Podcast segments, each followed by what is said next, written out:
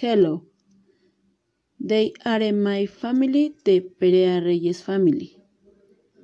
Name Virginia Reyes Sanchez, Modulo 6, Campus 3, Generation 28, Group 58. Advisor Natalie Nabil Albores Castro. Date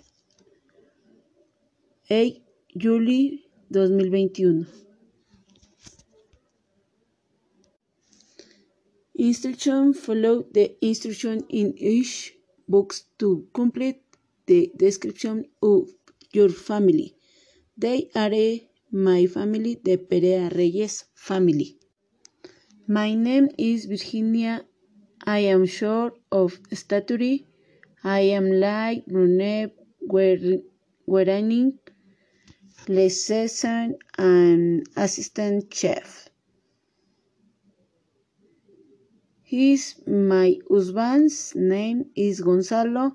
He's 28 years old. His tail is big, complexion brown, and is taxi driver.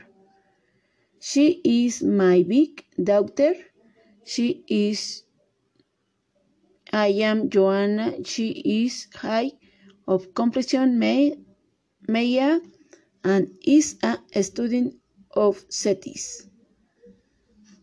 She is my daughter here. She is called Vania, is short and complexion medium, brunette, and she studied elementary school.